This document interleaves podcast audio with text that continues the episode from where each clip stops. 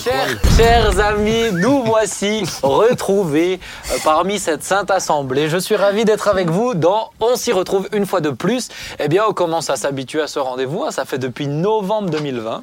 Donc euh, Ah, voilà, déjà. petit à petit, j'ai déjà regardé la quantité d'émissions qu'on fait.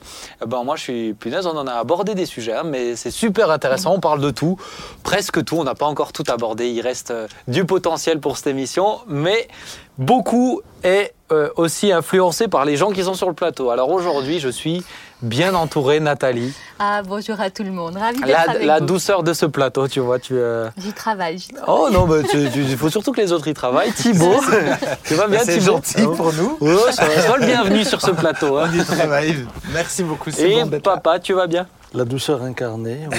Oh, oh, c'est le pire, le Il pire. Est-ce Il qu'on peut aborder hein. le mensonge Ah, ouais. Est-ce que père, tu vas bien? Je vais Oui, bien. oui, Au il milieu de vous, Ouais, ça a l'air je d'aller comme, Il a l'air. Je suis déjà avec les larmes aux yeux à force de rire, moi, tu sais. Oh là là, non, mais je suis au milieu de vous, je suis bien comme un crabe au milieu des crabes. Oh, c'est- Tu gentil. balances. tu, tu te balances déjà comme un. Ouais, ouais, c'est gentil. Laisse, laisse, le, laisse le caméraman un travail facile parce que là, Ah je oui, pense ah oui, euh, vont, ils vont avoir envie de vomir à force de te suivre comme ça. Oh, on Alors- coupe ça. hein. Ah, on verra. Alors, oui. alors, en tout cas, chers amis, on est heureux vraiment d'être sur ce moment. Et comme vous le savez, on parle de plein de sujets. Vous avez le droit de réagir dans les commentaires. Vous avez le droit de partager aussi à vos amis si ça vous intéresse, etc. N'hésitez pas. Là, c'est euh, quand vous voyez maintenant, vous pouvez partager à vos amis avant la fin de l'émission parce que ça va être extrêmement intéressant aujourd'hui. On va commencer par un premier thème. Je sens qu'ils sont en forme les deux. Ah, là. ouais, Je ça, sens va être, euh, va- ça va être folklorique. Bon, on va commencer par un premier thème euh, qui est qui est actuel. En tout cas, ce mot est revenu euh, dans les bouches, particulièrement pendant la crise du Covid sur les plateaux. C'est l'ultra-crépidarianisme. Atchoum. Merci. L'ultra-crépidarianisme À votre santé, ma soeur. Merci, ou l'art de parler de ce qu'on ne connaît pas. Alors je me suis dit, qui, qui est-ce que je pourrais faire venir sur le plateau pour parler de ce sujet Et à ce moment-là, plusieurs noms ont sauté à mes yeux. Bon, j'ai dû faire un choix, malheureusement. Il n'y a que trois places autour de moi, euh, moi y compris. Donc, Je ne me l'ultra... sentais pas concernée. Ben, ah, c'était pas toi que je visais Je pense qu'on a, particulièrement. le, je pense qu'on a le roi des crabes au milieu de nous. Mais alors, je vais commencer par cette première question. Donc, je rappelle, l'ultra-crépidarianisme, c'est euh, parler de plein de sujets. Des, des fois, on n'y connaît rien et on se prononce comme si on était des experts. Et pourquoi ce mot est revenu à la mode? C'est parce que sur les plateaux de télé, il y avait euh, des scientifiques qui avaient 15, 20 ans d'études sur euh, euh, des bactéries, sur des virus, etc. Et puis, vous aviez le monsieur lambda, boulanger de tel petit bled. Et ils avaient un même niveau de parole et de et d'autorité dans leurs propos. Et c'est pour ça qu'à un moment donné, c'est monté en disant bon, les amis, calmons-nous, parce qu'on commence tous à avoir des avis sur il faut telle telle sorte de vaccin, euh, telle méthode, tel déconfinement, comme si on était tous présidents et scientifiques en même temps, avec les meilleurs experts juste en nous. Et, donc voilà, êtes-vous des des ultra crépidariens c'est ma question. Et je vais commencer avec Thibaut. Thibaut, es-tu un ultra, ultra crépidarien Oui et non. Euh, alors je là, pense que. alors là, ça veut tout et rien dire. Voilà, je- je- j'essaie Oui de et non. pratiquer. non, je dirais oui dans la mesure où je- j'ai envie de parler de tout et j'ai envie de m'exposer finalement à toutes sortes de discussions. Et parce que souvent, quand on en discute, bah, c'est là qu'on on creuse, en fait, on cherche, on, on va développer finalement le- notre réflexion, à force aussi d'en parler. Et je connais trop de gens qui finalement ne s'intéressent pas ou ne parlent pas, n'abordent pas ces sujets-là, et finalement n'auront jamais d'avis sur ce sujet-là parce qu'ils n'en parlent pas. Donc ça, c'est le côté oui. Et non, euh, parce que il me semble en tout cas que j'essaye d'être très honnête et si je sais pas, bah, je dis je sais pas et si je comprends pas, bah, je dis je comprends pas. voilà. Mais c'est ça, parce que c'est pas. euh, moi, quand j'ai dit que j'allais. j'ai- À certains, j'ai évoqué. euh, j'ai- bah, ah, allez, je peux l'afficher à Joy, hein, qui est sur le plateau de temps en temps. Je lui ai dit, eh, je vais faire un sujet intéressant. Et elle m'a dit, je lui ai dit l'ultra-crépidarianisme. Et elle m'a dit, ah ouais, bah, c'est le principe de l'émission d'On s'y retrouve. Pas du tout. C'est pas le principe de l'émission d'On s'y retrouve. Parce qu'un ultra-crépidarien donne son avis comme si c'était un expert. Et il se prononce comme si c'était un expert. Quelqu'un qui se renseigne, qui cherche, etc. Ça, c'est quelqu'un qui aime découvrir des choses. C'est un néophile. Il aime découvrir des choses. Mais c'est pas. Bah, il parle comme si, euh, comme s'il savait tout, tout le temps, quoi. Donc, Oui et non, on a compris. Mais alors, alors, au vu de ce que tu viens de dire, je pense que des fois, j'ai dû me planter et j'ai dû en parler comme en étant un expert Ah. de certains sujets. Ok, c'est intéressant. Euh, je dirais même peut-être dans, dans mes prédications. hein. Je pense que des fois, on va aborder un sujet avec, une, avec de la conviction. Ouais. Et puis après coup, tu dis Ah, mais j'ai peut-être pas creusé non plus euh, jusqu'au bout. Et, Ouais. ouais. Ah bah, ça a déjà arrivé qu'on a eu des retours de mails de certaines prédications. On a cité des exemples et, euh, et, où, euh, et où les gens nous ont dit attention les amis, parce que vous sortez des grosses boulettes sans avoir forcément creusé le sujet. Papa, est-ce que tu es un ultra crépidarien Ah, je Est-ce pense que- que... je pourrais avoir. euh, Ou est-ce qu'on peut se prononcer à sa place pour le coup Je... Non. Laisse, Laisse-le déjà Non, dire que et vous- après. on va- on va en, vous, en vous exprimant à ma place, vous le devenez. Oh, oh, bon, non, pas du tout, c'est pas ça. Vous traitez un sujet que vous ne connaissez pas. Que ton fils soit expert de toi, je peux l'entendre. Ouais, non. Alors, on je, je, je penserais qu'à. euh, Ben, je, je rejoins un peu euh, Thibault. je m'intéresse à tous les sujets. euh, mais il est évident que parfois, parfois euh, je voudrais m'exprimer sur des sujets dont j'ai quelques bribes, quelques notions, mais finalement euh, dont je dépasse la limite dans, dans, dans, dans, dans, la manière euh, de m'imposer dans le sujet. Ouais.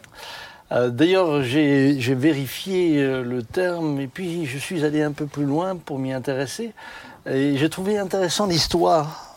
L'histoire, savez-vous d'où vient ce terme-là? Alors attends, juste pour faire une petite parenthèse, les gens comprennent bien. Moi, ce que je fais pour les chroniqueurs, je leur donne juste l'intitulé. Et donc des fois, je leur donne un peu des intitulés mystérieux. Là, dans l'intitulé, il y avait le mot ultra crépidarianisme. Donc forcément, Forcément. comme ils ont l'intitulé en avant, c'est très bien. Je suis très content. Dis donc, pour une fois, tu as fait tes devoirs. Alors, écoute- que signifie Écoute-moi, sans, sans être ultra crépidarien crépidarien, euh, en fait, c'est un.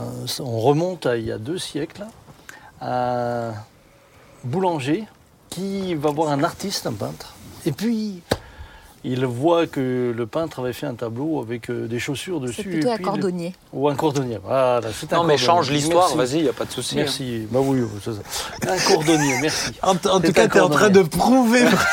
Non, non, non, non, non, je suis pas en train de prouver. Je suis en train de- d'essayer d'expliquer l'origine. Ok. Et ben C'est j'ai trouvé ça intéressant. Donc, le boulanger allait voir C'est le cordonnier. Non, non, c'est le cordonnier qui est allé voir le voir boulanger. l'artiste peintre Ouh, ok. qui lui avait. Donc le boulanger n'existe plus dans l'histoire. D'accord. Oh Seigneur Donc le cordonnier. Qui euh, avait fait une remarque sur la manière dont le peintre avait euh, fait des chaussures. Et puis euh, le peintre en a tenu compte et il a rectifié. Le problème, c'est qu'à partir de là, le brave cordonnier s'est senti être un artiste et a commencé à lui donner des conseils sur le tableau, etc. Et le peintre lui dit, eh bien, le cordonnier devrait s'arrêter aux chaussures. Parce que justement, il commençait à traiter euh, des thèmes dans lesquels il n'était plus fort. C'est ça. Voilà, c'est euh, l'origine. Bah, en tout cas, on Du peut le, terme. on peut, en tout cas, on peut je m'arrêterai là, l'assimiler. parce que si je vais plus loin, je deviens ultra Crépidarien. crépidant. euh. Alors, je vais, je vais t'apprendre une autre notion, mais en tout cas, l'ultra-crépidarianisme, ça peut s'assimiler à l'effet Dunning-Kruger. Et ça, c'est passionnant. Moi, tout ce qui est psychologie, ça, me, ça me passionne. Est-ce que vous avez déjà entendu parler de l'effet Dunning- de- euh. Dunning-Kruger? Ou qu'on appelle l'effet de surconfiance. C'est-à-dire qu'on peut euh, chercher à, on peut creuser un sujet et il y a, euh, et, c'est deux scientifiques qui se sont rendus compte que au tout début de la phase de découverte, il y a un pic en fait, où on a l'impression de maîtriser totalement le sujet jusqu'à ce qu'on se rende compte qu'en fait, il y a un gouffre entre ce qu'on sait et, et ce qu'on maîtrise, ce qu'on maîtrise, et puis en fait tout le reste de la connaissance. Et donc, euh, c'est comme quand tu découvres, allez, tu découvres euh, le cosmos, tu te renseignes sur les, t'as l'impression de maîtriser tout le système, etc. Et plus tu creuses, et plus tu Moins te rends tu compte qu'en fait, Mhm. moins tu sais. Exactement. Et ça, c'est l'effet Dunning-Kruger, ou appelé l'effet de surconfiance. Et on commence à creuser sur un sujet, on en parle comme si on était un expert, etc. Quoi. Donc, Nathalie, Moi, je pense qu'on l'est tous. Un petit peu au moins. Oui, on est tous. Je, je- je- j'extrapole même lorsqu'on est en relation avec quelqu'un, les pasteurs, quand on écoute quelqu'un. euh, on peut toujours avoir un avis sur sa situation, essayer de donner des conseils. Mais je suis très travaillée en ce moment là-dessus, en plus, parce que dans, dans les, les entretiens que je peux avoir, je- souvent, avant, j'avais tendance peut-être à donner rapidement un conseil. Maintenant, c'est plus Hmm. du tout le cas, mais plus du tout. Et, et je remercie Dieu de me travailler sur ce point parce que je me rends compte que ce que je sais, c'est que je ne sais pas. et que quand quelqu'un vit une situation, tant qu'on n'est pas passé par là, Mm. on dev- vraiment vaut mieux se taire et écouter et prier avec la personne. Parce que euh, on, est, on a vite fait d'avoir une opinion, de se sentir euh, prêt à l'aider et du coup, dans cette bonne intention, peut-être donner un conseil qui Mm. est peut-être pas le meilleur. Et euh, il faut vraiment euh, faire attention avec ça. Mais je trouve que que c'est intéressant ce que tu dis et cette thématique parce que moi quand j'y ai repensé en réfléchissant à ce- cette chronique, je me suis dit en fait facilement, bah, nous et, et peut-être particulièrement nous les pasteurs, on vient nous demander des conseils. Enfin moi. C'est toi qui le disais récemment dans une prédication. Ah, mais moi, on vient me demander Ouais. des, on peut nous demander, franchement, Mais on peut nous demander des conseils Ils pour hein. l'agrandissement d'une maison, euh, des plans, euh, des, pour, euh, pour un souci de santé, etc. On pourrait nous, on nous demande des conseils sur plein de choses. Et, et- et la tentation pourrait être de, de, de se prononcer comme si on avait la science infuse. Et je pense que ce que tu dis, c'est très sage. C'est attention des fois à pas trop parler. Alors peut-être je pose cette question, mais d'où vient cette, euh, ce désir de souvent, euh, très souvent, euh, avoir ce besoin de se prononcer, de parler, sans réfléchir des fois à sortir des, des- des bêtises parce qu'on ne maîtrise pas les tenants et les aboutissants. À votre avis? Ouais, J'ai une idée. Ben, je pense qu'il y a, il, y a une, il, y a une part de notre orgueil. Ouais, il a peur d'orgueil. Il y a le, le, le- le- le- le besoin d'être. Il y a le syndrome du sauveur. Mhm. Il y a le besoin d'être important. Il y a, toutes ces choses peuvent faire. Et, et, et ça part pas toujours d'une mauvaise. Je veux dire, il n'y a pas de calcul. Euh, mais euh, la personne est là et puis vous, vous désirez euh, être pour elle la solution. Hmm. Et, et- et je pense qu'il y a de ça. Alors il y a peut-être d'autres d'autres raisons. et puis on ne veut pas se sentir, surtout quand il y a une discussion, par exemple à plusieurs, tu n'as pas envie de te sentir euh, inférieur, euh, alors que même parfois il vaudrait mieux appliquer. euh, Il y a un proverbe que j'aime beaucoup. euh, qui dit mieux vaut se taire et passer pour ignorant que de parler et de lever tout soupçon. et et j'ai trouvé que ce, ce proverbe est souvent intéressant, mais, mais le, le fait de ne pas pouvoir participer à la discussion peut donner un, une- un sentiment de frustration Ouais. et malheureusement nous exposer alors. Et des fois, je pense que ça, ça quand on parle de l'orgueil, mais peut-être même plus précisément, c'est euh, cette, euh, des fois cette sensation de ne pas être euh, au niveau intellectuellement ou des choses comme ça. C'est vraiment quelque chose d'assez de rabaissant qui peut se passer au fond de nous. Quoi. Là, et puis là, avec les, les réseaux sociaux, tout ça, c'est-à-dire qu'il y a une plateforme en plus où on se sent protégé parce qu'on est derrière notre écran. Oui. Et c'est là où euh, les gens d'autant plus prennent font des crises de confiance, si je peux me permettre, et osent s'exprimer surtout avec d'autant plus d'aplomb parce qu'ils se sentent protégés et cachés derrière leur écran. Ouais. Moi, ça me fait penser à un passage biblique dans le livre de Job, hein, quand tout le monde donne son avis à Job. C'est quand même assez, à un moment donné, on, on se- vraiment à la place de Job, c'est accablant. Et même Dieu lui dit, euh, tais-toi en parlant à Job, et je t'enseignerai la sagesse. Mhm. Donc Ça, c'est intéressant, tais-toi. Alors, moi, je suis beaucoup travaillé là-dessus en ce moment. Donc, Ouais, euh, c'est bien, mais c'est mais et c'est- vrai que des fois, euh, des fois, au lieu de parler, si on se taisait, on en apprendrait encore ah plus. oui. Tu vois, d'écouter des gens qui connaissent vraiment et qui, euh, au lieu de donner son avis pour dire une platitude euh, que- ou juste reformuler ce qu'il a dit, Les mais qu'il a mieux dit hein. que toi, Mhm. euh, c'est, c'est, c'est- on apprend plus, ouais, On effectivement. est souvent donneur de leçons quand même, Ouais. souvent. Ouais. Après, il y a, il y a le fait de juste écouter une personne et croire qu'on est expert parce qu'on a écouté une personne. Ah oui, ça, je pense que c'est aussi un, un danger. C'est-à-dire Ah oui. chercher, c'est vraiment chercher, mais d'une manière euh, Mm. 360 Global, degrés. ouais. Ouais, global. Parce que le problème, c'est que souvent, on entend une chose, et donc tout d'un coup, on en devient un expert parce que lui a dit, et donc maintenant, je connais une vérité. Mm. Mais c'est pas, C'est pas forcément la Mm. vérité. Ouais. Et, et on sort parfois de notre rôle. Je, je- je me souviens d'un- ami dans le ministère qui, euh, tout d'un coup, prenait, euh, prenait à cœur des, des sujets, mais qui le dépassaient, euh, euh, qui le dépassaient, mais qui les traitait euh, dans ses prédications. Et, et je me souviens, le conseil que je lui avais donné, c'était euh, nous ne sommes plus dans ce qui est notre rôle. Notre rôle, c'est d'annoncer l'évangile. Euh, par exemple, quand on vient me consulter ou vous consulter au sujet de la vaccination, Ah ouais. moi je suis pas dans mon rôle. Ah, bien Ah sûr. bah oui. Je suis pas, je suis pas vrai. dans mon rôle et, et commencer à me prononcer là-dessus, euh, en donnant un avis dont le risque est, à cause de, bah, de, de- de l'autorité spirituelle qui est la nôtre, que certaines personnes appliquent, c'est un danger. Et, et- et je crois qu'il faut d'autant plus faire attention. Hmm. Nous ne sommes, enfin, en tout cas, moi je ne suis pas médecin, je ne suis pas scientifique, euh, et, puis, et puis je ne suis pas là pour euh, réfléchir ou prendre des décisions à la place des Ah personnes. Donc voilà, c'est c'est très, euh, c'est très, euh, c'est c'est très, c'est- Ou- on ou- dérape facilement. Ouais, ou même, ou même, euh, tu vois, quand on, allez, on parle de la création et on aborde le créationnisme et on essaye de mettre en opposition des arguments scientifiques, mais en ayant juste lu un texte Ah oui. rapidement, en ayant surligné trois chiffres et, et que derrière. Et que derrière, on le présente comme si c'était. euh, bah, je pense qu'il faut faire attention. Moi je, sais- moi, je sais que par exemple, même toutes les stats que je vais donner dans mes prêches, je sais d'où je les ai pris. Et je les prends jamais de n'importe où. Euh, je les prends jamais, plutôt, je les prends jamais de choses qui sont euh, pas réputées. C'est souvent l'INSEE, des choses comme ça. oui. Ouais, c'est des choses où bon, il y a des, il y a des, il y a des preuves de ce que de ce que j'amène. Mais je pense que on peut dire des choses, on peut s'exprimer, mais c'est un peu ce que tu disais Thibaut, c'est avoir l'humilité de dire, écoutez. Voilà moi ce que je pense, même dans certaines Voilà. vérités bibliques. Voilà moi ce que je pense, et c'est le, c'est le but de cette émission-là. Le but de cette émission, c'est pas de, de dire c'est ça la vérité ou c'est ça ce qui est juste, puisque du coup, ça me, du coup, d'avoir ce ton-là, ça me laisse la possibilité de choisir tous les sujets, tous les sujets qui m'intéressent. Parce que même si je suis pas un expert, on peut avoir un avis, c'est tout. C'est vrai. Mais, mais d'avoir l'humilité de dire, par contre, c'est un avis. Hmm. Je veux dire, euh, moi, je sais que quand on a commencé cette émission, je l'avais déjà raconté, mais on m'a demandé, euh, Ah Ben, est-ce que quand tu invites des pasteurs, c'est au moment où il n'y a que des pasteurs sur le plateau, est-ce que quand tu invites des pasteurs, ils viennent en tant que pasteurs ou en tant que personne? Parce que des fois, je suis pas d'accord avec eux. Et c'est ce que j'ai dit à cette personne. J'ai dit, mais qu'il soit pasteur ou juste être Juste, humain, oui.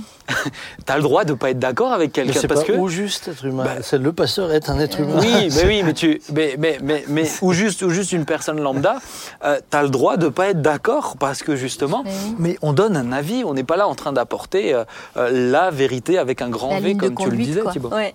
C'est ça. Mais je pense que c'est important. On peut, se- peut discuter, mais avec de l'humilité, quoi.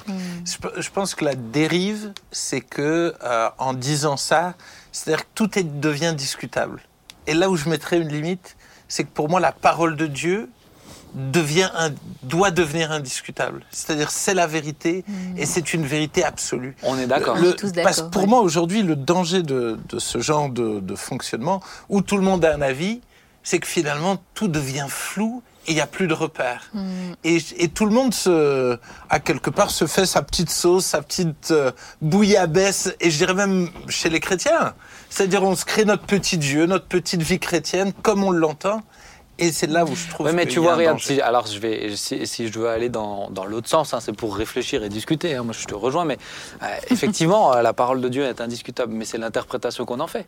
Alors, certes, selon les sujets, selon, il y, a- il y a des sujets indiscutables. Christ est mort pour les pécheurs, Oui. il est ressuscité. Ça, c'est indiscutable. Ça, Et puis textuellement, c'est clair. Et c'est- clair. Maintenant, euh, sur l'Apocalypse, on peut partir, et c'est d'ailleurs ce qu'on a vu dans cette crise. Malheureusement, on a une crise mondiale, etc. Et voilà qu'on a tous les discours apocalyptiques euh, possibles. Et, et certains, si on n'est pas d'accord avec eux, euh, bah, ils se Avec fâchent. l'émotion. Ils se derrière. fâchent. On a, on a presque pas le droit de ne pas être d'accord. Alors qu'on est, on est là dans, dans de l'interprétation. On n'est pas là dans une, on n'est pas là dans, dans, dans, dans ce que dit le texte précisément. C'est ça. Ou alors, euh, oui, j'ai vu le mot, mais le mot, euh, euh, le mot en grec à ce moment-là, ça signifiait pas du tout ça. Euh, ça signifie ça, donc vous n'avez rien compris. Euh, c'est ça la vérité. Juste parce qu'on a lu un mot en grec, c'est. Alors ça, aussi, c'est terrible. Ça n'a pas de sens. C'est- terrible parce que et, moi-même, je, je, je, je- je fais attention euh, puisque je parle pas le grec, je parle pas l'hébreu, donc euh, je, je- je- je fais attention de ne pas tout d'un coup donner sens à une phrase euh, juste sur Ah ce ouais, que j'ai lu d'un mot grec. Pour ne, ça. pas, pour c'est ne ça. pas tout d'un coup. euh, En fait, je pense qu'il faut avoir Déraper. l'humi- il faut avoir l'humilité de dire que non, on tient ça et que tout le reste, bon, on le maîtrise pas. Et en partant de ça, voilà peut-être moi ce que je pense, ce que je crois, etc. Mais, mais, mais, mais encore une fois, faites-vous votre avis, creusez, cherchez. Je pense que c'est de, c'est une question d'humilité en fait. Face à l'ultra-crépidarianisme, c'est une question d'humilité. De dire, oui, je me renseigne, j'aime bien. On a déjà évoqué des sujets avec Nathalie où bah, moi je me renseigne, j'aime bien, mais ça ne veut pas pour autant dire que je deviens un expert et que je peux me permettre de dire aux gens ce qui est juste, ce qui est faux. voilà moi ce que euh, j'ai compris. Quand on, on est rempli d'amour pour une personne, c'est aussi notre devoir de lui dire clairement stop quand elle se trompe de chemin. Et là, on émet un avis clairement. Et là, euh, c'est notre amour pour cette personne qui nous excite encore plus à. Mais là, pour moi, on est sur autre chose que l'ultra-crépidarianisme. C'est-à-dire que l'ultra-crépidarianisme, c'est sur des, des sujets des, maîtrise c'est Mais des des fois, tu entends sujets en qu'on réponse, maîtrise mais pas. tu sais pas par où que je passe, tu vois. Ah oui, bah, Mais ouais, oui, bah là, c'est sûr que si textuellement c'est faux par, rapport à la Bible, je rejoins ce que disait Thibault par rapport à la Bible. La là, Bible tu reste le la référentiel. plaque. Mais oui. la Bible reste référentielle. pour, beaucoup d'éléments. Maintenant, ce que j'ai, bon, sûrement que vous l'avez constaté aussi, c'est que très souvent, quand vous êtes avec, avec les, les, les- les personnes qui savent quel est le sujet et de quoi elles parlent, elles n'ont justement pas besoin d'étaler toutes leurs connaissances. c'est elles sont exactement ce que capables j'allais d'être dire. dans ouais. la retenue, et Ça, puis elles sont très respectueuses. Euh, Contrairement à, j'ai le, sentiment que moins on en sait, plus euh, quelqu'un comme la confiture. c'est comme la C'est confiture. C'est. Moins on en a, C'est- plus il c'est faut qu'on C'est étale. C'est exactement Et- ce que j'allais dire, c'est ça. Et, et ça m'a souvent frappé. J'ai eu pas l'occasion d'être avec voilà, toutes sortes de personnes, mais qui connaissaient alors là parfaitement leur sujet. Mais c'était excellent. D'ailleurs, je pense même que c'est. Il m'est arrivé de préparer des prédications où, quand j'étais pas sûr, j'appelais la personne Mhm. qui sait. Mhm. Parce que Mais il n'y a rien d'humiliant. Bah oui. Au contraire, Au contraire. au contraire, j'ai besoin de l'autre. Bah oui. Et euh, c'est remarquable, euh, les, les gens qui savent sont souvent euh, très calmes. Mhm. Et puis, euh, voilà, ils répondent à ce qu'on leur demande, mais ils vont Ils pas n'ont pas besoin de prouver, quoi. Ils n'ont pas besoin de prouver. C'est ça. Mais je pense qu'il y a. Et je- mais au-delà de. Alors, il y a ce côté-là, où je suis 100% d'accord, mais il y a le côté aussi où. Moi, je, moi je l'ai déjà dit dans une émission, mais je suis un, moi, je suis un intense. Quand je découvre quelque chose, ah, je me renseigne à fond. Je peux lire, je peux passer des. Thibaut, il sait, je peux passer des soirées, où je peux. J'ai des périodes sport, je vais me mettre à fond au sport. J'ai des périodes musique, je me mets à fond. Tel, C'est pas souvent. non, mais c'est des périodes. C'est des périodes. mais, mais, euh, mais je peux avoir des sujets. Je peux avoir des sujets où je vais me passionner. Je vais, je vais vraiment être pris dedans et, et forcément j'ai envie de le partager, etc. Mais je pense que c'est l'attitude à l'intérieur de dire eh, par contre. Par contre, attention à l'effet de Dunning Kruger. C'est, euh, c'est, euh, t'es- t'es- C'est ça. attention à pas faire comme si tu avais tout Veillons. compris et, et- et comme si tu connais tout. Et je pense que ce principe, bah, les amis, on peut l'appliquer dans la vie de tous les jours euh, pour pas étaler de la confiture où il y en a pas beaucoup, et, et- et dans la vie spirituelle aussi pour dire, c'est-à-dire, bah, toi, le fossé entre ce que j'ai l'impression d'avoir maîtrisé et ce que je maîtrise vraiment, euh, bah, tu me permets de le passer pour aller toujours plus loin avec toi et toujours mieux connaître ta parole, mieux connaître euh, ce que tu veux nous dire, quoi. D'ailleurs, la Bible dit que celui qui parle beaucoup pêche beaucoup. Pêche beaucoup. Ouais. Mais pêche parfois par excès. Et, euh, Ah, c'est sûr. c'est- J'étais, j'étais quand, même, bah, quand même stupéfait de voir même les chrétiens se disputer parce que les uns aient pris la position de tel professeur pendant la crise de la Covid. Je, je nommerai pas de nom de professeur. hein. Euh, et et les autres avaient pris le parti d'un autre. Et puis, ils se battaient, mais, mais comme si, si on maîtrisait le sujet. Alors que finalement, euh, les seuls qui connaissaient vraiment le sujet, c'est les deux professeurs qui, qui se... Oui, mais oui. Rien que là, prendre un parti pris, c'est difficile. Bah oui, et puis des fois juste de dire, euh, bah moi j'ai pas d'avis ou euh, Je bah, ne j'ai pas, pas. de parti, je Ouais. ne sais pas. Je je, sais trouve pas. ça excellent. je trouve ça excellent.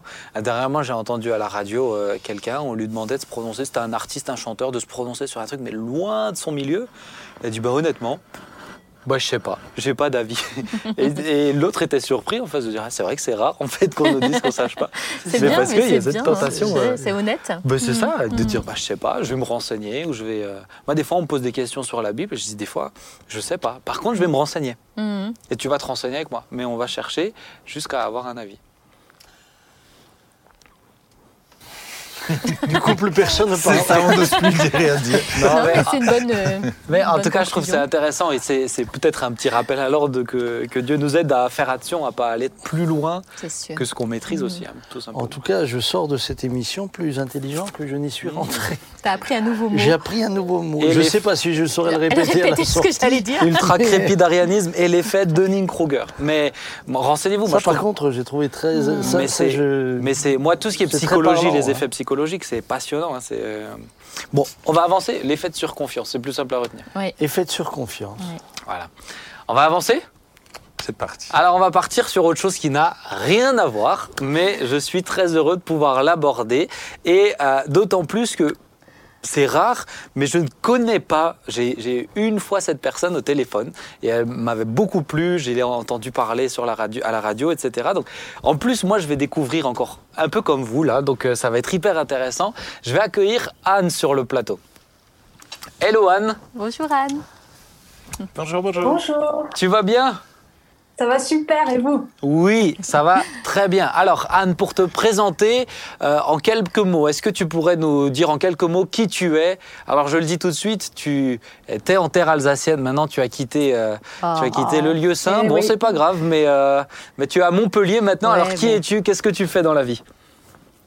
Alors donc je m'appelle Anne Moureau, je suis effectivement à Montpellier en ce moment, mais je suis une ancienne de- du Nord-Est. Donc, Ah. je suis super contente d'être avec vous les amis. Mhm. Euh, J'ai 40 ans et je suis célibataire. Et je crois que ça va nous intéresser parce qu'on on va parler de ça aujourd'hui. C'est ça. Et puis, euh, en écoutant un peu le sujet euh, que vous venez d'aborder, je me suis dit, bon, j'espère ne pas être ultra crépi. D'Arienne. Rienne.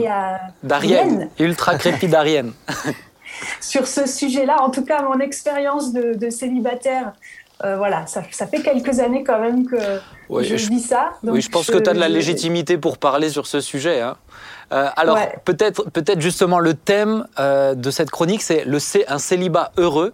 Parce que moi, je t'ai entendu un petit peu à la radio parler de ça, sur Phare FM d'ailleurs, si vous découvrez une, une belle radio. Mais tu, tu- tu as un point de vue sur le célibat qui est. on l'entend pas souvent quand même. Euh, on sent que pour certains, c'est plutôt un sujet pesant. Et j'imagine que toi, tu as eu différentes phases. Et je trouve assez intéressant de pouvoir l'aborder. Euh, alors en plus, nous, on est euh, plein de profils différents. Il y a Thibaut qui vient de se marier, donc je trouvais intéressant aussi de l'entendre lui. Papa qui a, je pense, quasiment jamais connu le célibat de sa vie. Ah ben moi je serais Euh, su- donc- su- super. euh, co- comment Quoi Crépidaria. Ultra crépidarien. euh, Si je m'avance là-dessus, je serais ultra Alors- crépidarien. Alors, je vais, je vais commencer par cette première question. Anne, donc tu nous as dit, tu as 40 ans et tu es célibataire. Comment vis-tu le célibat? Alors, euh, je suis un peu une, je dirais, une, une curiosité peut-être parce que je l'ai toujours bien vécu. Euh, et même, je dirais même que plus j'avance en âge, mieux ça va. Hmm.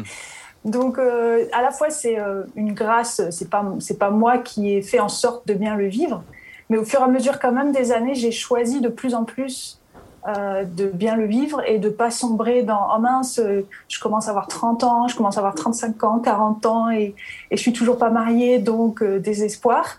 Mais au contraire, j'ai choisi d'abandonner ça à Dieu et, de dire bah, Dieu, je te fais confiance, ma vie, elle t'appartient et donc si je suis dans cet état marital là, présentement, c'est que bah, tu t'es pas trompé avec moi. Donc j'ai choisi de, de, de croire en fait que Ah. Dieu c'est m'a pas oublié. Alors, alors justement, moi, je te, je te- on, on- on comprend un petit peu ce que tu veux dire par là derrière, mais je te pose tout de suite cette question de but en blanc parce que je la vois déjà venir dans le chat. C'est euh, est-ce que euh, pour toi, tu es, tu es censé être célibataire euh, jusqu'à la fin de tes jours? Est-ce que c'est ce que tu crois ou est-ce que tu tu- tu t'attends à pouvoir te marier? Ouais, c'est vrai que souvent les gens quand ils me rencontrent ou qu'ils voient que je le vis bien, ils se disent bah ah oui mais elle c'est parce que peut-être elle a le fameux don du célibat donc elle va rester célibataire et heureuse toute sa vie. Euh, mais non, en fait c'est pas que je souhaite pas me marier. Euh, et je pense que c'est possible d'être pleinement comblé, pleinement heureux dans cette saison de notre vie, tout en attendant en- aussi la prochaine saison. Mais moi, en tout cas pour ma part, j'ai euh, eu un moment, un- cette décision avec Dieu de, de lui dire euh, si jamais ça n'arrive jamais, c'est OK pour moi. Je lui ai Hmm. dit oui. Il y a, il y a vraiment ça, ça une notion. complètement libérée. Ouais, c'est ça. Il y a une notion de relâchement, quoi. Voilà, Waouh. exactement. Et alors, peut-être, comment tu expliques qu'il y a tant de gens euh, célibataires Alors là, je parle dans le cadre de l'Église et au-delà, hein, tant de gens célibataires et malheureux. Comme si le célibat, ça pouvait être une forme de punition, ou juste on peut pas être heureux en étant seul. Comment Ouais. tu l'expliques, toi? Oui, je l'ai vu aussi, je l'ai bien remarqué autour de moi. C'est pour ça aussi que euh, il y a environ un an, j'ai eu à cœur de- d'encourager les célibataires justement autour de moi. J'ai lancé une page euh, qui s'appelle euh, Saved, Single and Happy. Donc en anglais, ça veut dire sauver célibataire et heureux. Est-ce que Mm. c'est possible d'être heureux quoi? Et pourquoi on- Et, Pourquoi et il y a tant de célibataires malheureux? Je, Ouais. fais, je fais une parenthèse, mais je vous encourage, euh, les amis, à aller voir sa page. C'est sur YouTube et Insta- euh, sur Facebook et Instagram aussi. C'est ça. Donc Mm. Saved, Single and Happy, et vraiment c'est une super page aussi, ça peut vous encourager, vous qui êtes célibataire et qui êtes un peu découragé, ça peut vraiment vous encourager. Mais alors Mm. est-ce que toi tu as un semblant de, de, de début, d'hypothético-réponse Pourquoi il y a tant de gens malheureux et célibataires? Bon, alors là, je vais essayer de mettre en pratique ce qu'on a discuté juste avant, hein, de peut-être pas euh, donner Ah, tu te la positionnes peut-être pas comme euh, experte, recette, mais euh, ton magique avis, ton avis. Monde. Mais je, ouais, je pense que euh, moi, en réfléchissant à ce sujet, je me suis dit, ça vient de notre culture et, et de notre vision du mariage. Euh, si on pense que le mariage, c'est la seule manière pour Dieu euh, de nous donner le bonheur, ben alors tant qu'on n'a pas le mariage, on est, on est malheureux, quoi. Mm. Et ça vient peut-être d'une fausse croyance disant que le mariage va résoudre euh, quelque chose à l'intérieur de nous qui ne va pas, ou euh, qui, le, que le mariage va profondément nous combler, ou que le mariage va euh, faire en sorte qu'enfin on va être aimé. Hmm. Du coup, si, si on n'est pas marié, on se dit, ben, je- je- voilà quoi, je peux pas encore être comblé, je peux pas encore être satisfait, je peux pas encore être pleinement épanoui, ou même dans mon identité, je suis pas encore, la vie n'a pas encore commencé quoi. Hmm.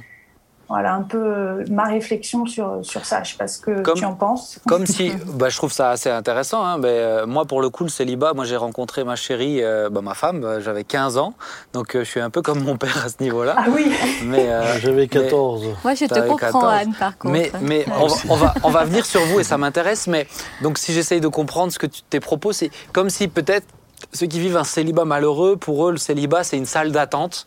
Et on n'est pas destiné à rester dans une salle d'attente. À un moment donné, on est censé passer dans autre chose. Et, euh, et, et- et- et le temps, du coup, moi, je, je le vois, et, peut-être surtout chez les, euh, chez les femmes, je le sens d'autant plus, parce qu'il y a un peu cette horloge aussi euh, biologique qui est là. Et cette pression du temps, euh, peut-être qui fait que la salle d'attente, c'est plus ou moins long et du coup, c'est plus ou moins difficile à vivre, si je comprends bien ce que, ce que, ce que, ce que tu nous dis là.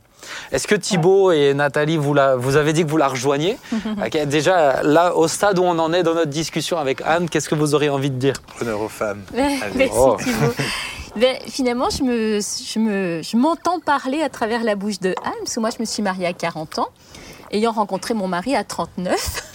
Donc, euh, Eh ben, dis donc, t'as pas attendu, hein 39, tu le c'est-à-dire rencontres, que 40 ans, quand tu tu attends pendant des années et quand Dieu décide, Ben oui, eh non, ben, ben il oui. rachète le temps, n'est-ce pas? Il rachète le temps. Eh ben non, je t'embête. Mais c'est vrai, on n'a pas tardé. Mais euh, c'est ce qui est intéressant dans le témoignage de Anne, c'est c'est quelque chose de très important, je trouve, c'est qu'elle a choisi de faire confiance à Dieu et Dieu ne m'a pas oubliée. Et moi, je me suis retrouvée dans cette position parce qu'il y a quand même l'appel de la femme d'être maman. euh, Mm. C'est un appel en nous, c'est biologique, hein, on ne Ouais. peut pas lutter contre ça. Mais en tant que chrétienne, quand ça nous arrive, je me suis, moi, posé la question, mais Seigneur, pourquoi? Quelque part, c'est comme si j'étais choisie pour pas vivre ça, mais alors pour quelle raison? Quel est le sens que tu donnes à ça? Et euh, si c'est pour euh, vivre, donc euh, je gagnais bien ma vie, je, je bénissais l'Église bien sûr, mais je dis mais Seigneur, moi si c'est ça, il faut que tu donnes un sens encore plus fort. Mhm. Mm. Et, et- et je, me rappelle d'un dialogue presque avec lui où il m'a demandé jusqu'où tu m'aimes, Nathalie? Est-ce que Mm. tu m'aimes au point de quitter eh bien, ton travail, ton église, ta famille, ta région? J'ai dit, Oui, Seigneur, oui, tu sais. Hein, Est-ce que tu m'aimes au point d'abandonner l'idée du mariage? Mm. Et là, je vais parler de cette idée du mariage qui est ancrée en nous. Et euh, je lui ai répondu oui. Et j'ai vu- vraiment, j'ai vécu cette liberté dont tu parles, où j'étais dans la joie, j'étais vraiment libre. Ouais. Et, et c'est vrai que quelques temps après, j'arrivais en Alsace et tout s'est suivi. Et quand je suis- j'étais en relation avec euh, Guy, après, j'ai dit, mais Seigneur, tu m'avais demandé d'abandonner l'idée du mariage. Il me fait, oui, l'idée, mais pas le mari Mhm. que je te donne. C'est ça. C'est ça, oui. Donc c'est c'est- pour une femme en tout cas, je sais pas pour les messieurs, mais c'était quelque. En Mais nous, toi aussi, tu as vécu cette dimension du renoncement Absolument. à quelque Je la chose. rejoins. euh, Ouais, c'est je- intéressant. Tib, toi, toi, Tib, tu t'es marié à quel âge? Je me suis marié l'année dernière. Ouais, mais donc ça te fait donc j'avais 36 36 ans. Eh ouais. 36 ans, ouais. Voilà. 36 ans. En tout cas, première chose, moi je suis hyper reconnaissant qu'on en parle. Et euh, je pense qu'une des choses qui font qu'il y a une grosse pression, c'est qu'on en parle peu et peu dans nos églises. Mhm. Souvent, les, les- les prédicateurs sont mariés, mettent en avant le mariage et on donne très peu la parole au célibat et à encourager le célibat. Pourquoi l'encourager? Parce que je crois que le célibat est un- un- une grâce de Dieu, euh, comme on l'a entendu. C'est une grâce de Dieu, en fait, où on peut servir Dieu entièrement, peut être consacré à Dieu. Et je dois dire, et c'est bon de l'entendre, que c'est vraiment une grâce. Et j'ai eu la grâce, et je le dis, j'ai eu la grâce d'être célibataire pendant 36 ans. J'ai eu la grâce de pouvoir servir Dieu, faire des choses que je n'aurais jamais pu faire en étant Mm. marié. Et aujourd'hui, c'est une notre grâce. J'ai la grâce d'être marié. Et je suis heureux finalement autant que je, l'étais avant. Et c'est, c'est pas méchant contre ma femme ou comme ça. C'est juste que c'est Jésus la On lui, source on de lui dira pas. On lui dira pas. elle me voit, elle, elle me voit et elle m'entend. Mais c'est Jésus la source du bonheur. C'est ça. Et tu t'es épanoui dans chaque saison. C'est Exactement. ça qui est important. Maintenant, euh, j'aimerais peut-être poser une question à Anne qui, je pense, est, est clé. C'est comment, comment vivre au quotidien quand les pensées viennent? Parce que je pense que c'est ça aussi. C'est-à-dire, oui, moi j'étais heureux, mais dans, dans le quotidien, comment on gère la solitude? Comment on gère le célibat? Et je pense que ça serait bien si tu Et, peux nous... et alors, justement, Anne, parce que moi j'ai une question qui est très proche, donc j'en profite pour la poser en même temps. Je suppose, je suppose que tu as eu forcément des prétendants. Moi, je suis, je suis très naturel dans mes discussions, hein, mais je suppose que forcément, il y en a qui se, pré- se sont présentés à la porte et qui ont toqué. Alors, Mais je sens surtout qu'après l'émission, il y en aura. Ah, ah, voilà, euh, say single and happy à retenir. hein. Mais euh, tu vas avoir des messages. Hein, Anne. Mais Ah, mince. ma, ma question, c'est lié avec ce que Thibaut disait au quotidien. Euh, comment tu fais pour gérer cette pression de euh, euh, bah, des, des- des propositions en face? Parce que euh, un jour, j'ai entendu un pasteur qui m'a fait sourire. Alors, il m'a fait sourire. Bon, c'était pas la meilleure manière de l'apporter, mais il disait, il disait, euh, euh, vous qui dites que euh, que c'est facile, etc. C'est de ne pas céder à la tentation. C'est juste parce que vous êtes moche et c'est pour ça que vous Ah. n'avez pas la pression.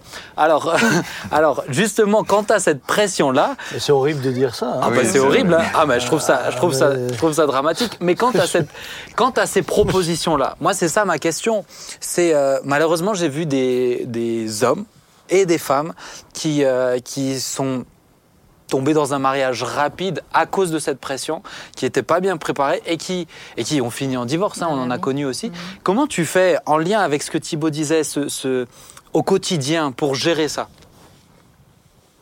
Pour gérer les propositions ou pour gérer. Ah ben, euh, justement, ces les- pensées qui les viennent parce que parce que ces pensées qui viennent au quotidien, c'est cette tentation qui peut être là parce qu'un tel t'a proposé, euh, t'a offert un bouquet de fleurs ou euh, j'en sais rien. Tu vois comment comment au quotidien tu fais? Moi, c'est le quotidien, oui. Ouais. Donc, c'est pas non plus euh, pour moi euh, une pensée au quotidien qui, oh là là, c'est horrible à vivre et comment je vais faire aujourd'hui, etc. Mais Mm. c'est vrai qu'il y a des moments où on, on peut se sentir particulièrement seul, où on pourrait être tenté euh, de dire allez, euh, la dernière proposition que j'ai eue, allez, je vais dire oui, même si euh, j'aime pas trop euh, le gars là, il me, bon, mais c'est pas grave. Je- je- je- En fait, le, le risque pour nous, c'est c'est d'être peut-être tellement euh, pas heureux en tant que célibataire et, célib- et seul, qu'on vient, on accepte, voilà, une solution, on va dire, de secours et qui, qui va nous amener sur un chemin où on va se sentir en- encore moins heureux. En fait, dans Mhm. un mariage euh, malheureux, euh, C'est terrible. Moi, j'ai beaucoup d'amis qui sont mariés. j'ai- parlé aussi avec beaucoup de gens et j'ai l'impression que se sentir seul en étant marié, c'est encore pire que se Mhm. sentir seul quand on est euh, célibataire. Et ce choix-là du conjoint, il est tellement important. Donc, comment je, je- je gère les moments où je, où je me sens seule? Euh, bah Déjà, j'accueille le sentiment. faut pas en avoir honte. faut pas, euh, même si moi, je- je- je- j'encourage autour de moi à voir le célibat comme euh, une saison euh, d'opportunités, une- un don de Dieu etc. Faut pas non plus faire la politique de l'autruche et se dire non, non mais c'est bon, je vais bien, je vais toujours bien, j'ai pas le droit d'aller mal, j'ai pas le droit de me sentir seule. Mhm. Euh, je pense que la vie chrétienne, elle est faite aussi de, euh, de moments merveilleux, puis de moments des fois de souffrance ou euh, de, de solitude. Et je, je- j'ose accueillir ce sentiment en- et je et je, j'en parle au Seigneur tout de suite en fait. Ouais. Je, il est mon compagnon dans ma solitude. Il est celui qui comprend aussi des fois mes larmes, mes, mes, mes sentiments, euh, etc. Donc c'est vrai que la solitude c'est un grand sujet euh, pour les célibataires. Euh, mais euh, je pense aussi que moi, mon réflexe, c'est- de dire atte- attention au mensonge selon lequel le célibataire est forcément tout le temps seul ou se sent tout le temps seul. Mhm. Euh, je pense qu'il y a une clé aussi à, à comprendre que Dieu nous a placés dans une famille, Yes. C'est l'Église. Yes. Et ça, c'est la, vérité. Et, et souvent, on- surtout surtout dans notre, dans notre société occidentale, euh, ben, euh, alors la famille, quoi, le papa, la maman, les enfants euh, vivent en famille, puis le célibataire, le pauvre célibataire, il vit tout seul dans son appartement. Et puis, mais on oublie que l'Église est censée être vraiment notre famille. Mhm. Et, euh, et- et sachons nous entourer aussi, euh, en tant que célibataires, euh, ayons des amitiés fortes euh, avec nos frères, nos sœurs, avec nos amis qui sont mariés. On n'est pas censé aussi juste rechercher peut-être d'autres célibataires au- autour de nous, mais Mhm. moi j'ai de très bons amis qui sont mariés euh, et avec qui j'aime échanger, avec qui j'aime aussi me livrer, chez qui je peux aller, euh, partager des moments. Puis aussi travailler ensemble pour, pour le Seigneur. Je trouve ça magnifique tout ce qu'on peut faire avec euh, ben, nos amis euh, chrétiens autour de nous qui font que finalement cette solitude, effectivement, Dieu a dit euh, Ah, il n'est pas bon que l'homme soit seul. Et je ne sais pas comment peut-être vous interprétez ce verset, mais moi je me suis dit Mais si toi, Seigneur Jésus, tu es venu sur terre et tu nous as montré l'exemple et tu étais célibataire et pleinement heureux, Mhm. Ça veut dire que ce verset peut-être veut dire ben, il n'est pas bon que l'homme soit seul, pas seulement euh, dans le sens qu'il faut absolument qu'il se marie, Mhm. mais il faut absolument qu'il soit entouré Yes. de, Ouais. de- de personnes. Quoi. Bon, on est d'accord. on- hein. Il ne faut pas qu'on reste seul. Pardon, je parle sur ce sujet. Vous allez voir que je, je, je m'arrête jamais. Ah bah non, mais c'est c'est passionnant de t'écouter. Et, et- alors je te pose une autre question qui m'est venue là en, en- en t'écoutant. Je suppose que euh, célibataire euh, depuis, euh, depuis 40 ans, euh, là c'était la porte ouverte aux ultra crépidariens qui venaient te dire pourquoi tu es encore célibataire. Euh, Qu'est-ce que tu réponds aux gens qui te disent c'est parce que tu es trop exigeante? Ah, bah, ça, c'est sûr. Ah, ah. Elle est là-bas. Je suis Eh sûr ben, qu'on je t'a- raye de ma liste d'amis. et non, je suis sûr qu'on a- euh, Est-ce qu'on t'a déjà fait cette remarque? Ah J'ai ben, j'ai peu de sûr. doute, mais peut-être pas sous cette forme directe, mais. Oui et non. Après, ceux qui se sont permis peut-être de, de poser cette question, c'est des amis proches, ouais. Ouais. Et ils avaient raison de, de, de, de la poser à l'époque où ils l'ont posée. Ça Ouais. remonte déjà, Ah, peut-être il y a- il y, a une dizaine d'années. Euh, et je me suis posé cette question aussi parce que effectivement, il faut pas non plus euh, attendre, euh, comment dire, vous savez, la perfection, le prince charmant, qui a aucun défaut, etc. Ah, bah, il est déjà pris, hein, si il est tellement bien. faut réaliser que le mariage, c'est pas trouver la bonne personne, c'est être la bonne personne pour l'autre. Mm. Yes. C'est aimer, quoi qu'il arrive, la personne en face. Et c'est un sacrifice, c'est se donner, etc. etc. Mais euh, oui, si on me dit, mais pourquoi tu es célibataire? Ben, En général, je réponds, ben, ben, je, enfin, je sais pas. mais c'est mais c'est ma situation actuelle. Euh, je suis pas trop pour essayer de, de trop trouver des explications, euh, parce que sinon, ça voudrait dire que, est-ce que vous demandez aux gens mariés, mais pourquoi tu es marié Mhm. Oui, c'est vrai. C'est juste. c'est bizarre quand même, t'es marié. Est-ce que tu t'es pas marié par faiblesse, juste pour euh, da, da, da? Donc, faisons la même chose qu'on fait avec les gens mariés. Je pense qu'on peut aussi partir du principe que, effectivement, la saison de célibat, euh, elle est donnée par Dieu et que donc, on, c'est pas anormal euh, Mhm. d'être célibataire. Moi, Ouais. moi, j'aime aussi répondre comme ça en disant, ben, est-ce que tu trouves que je suis malheureuse?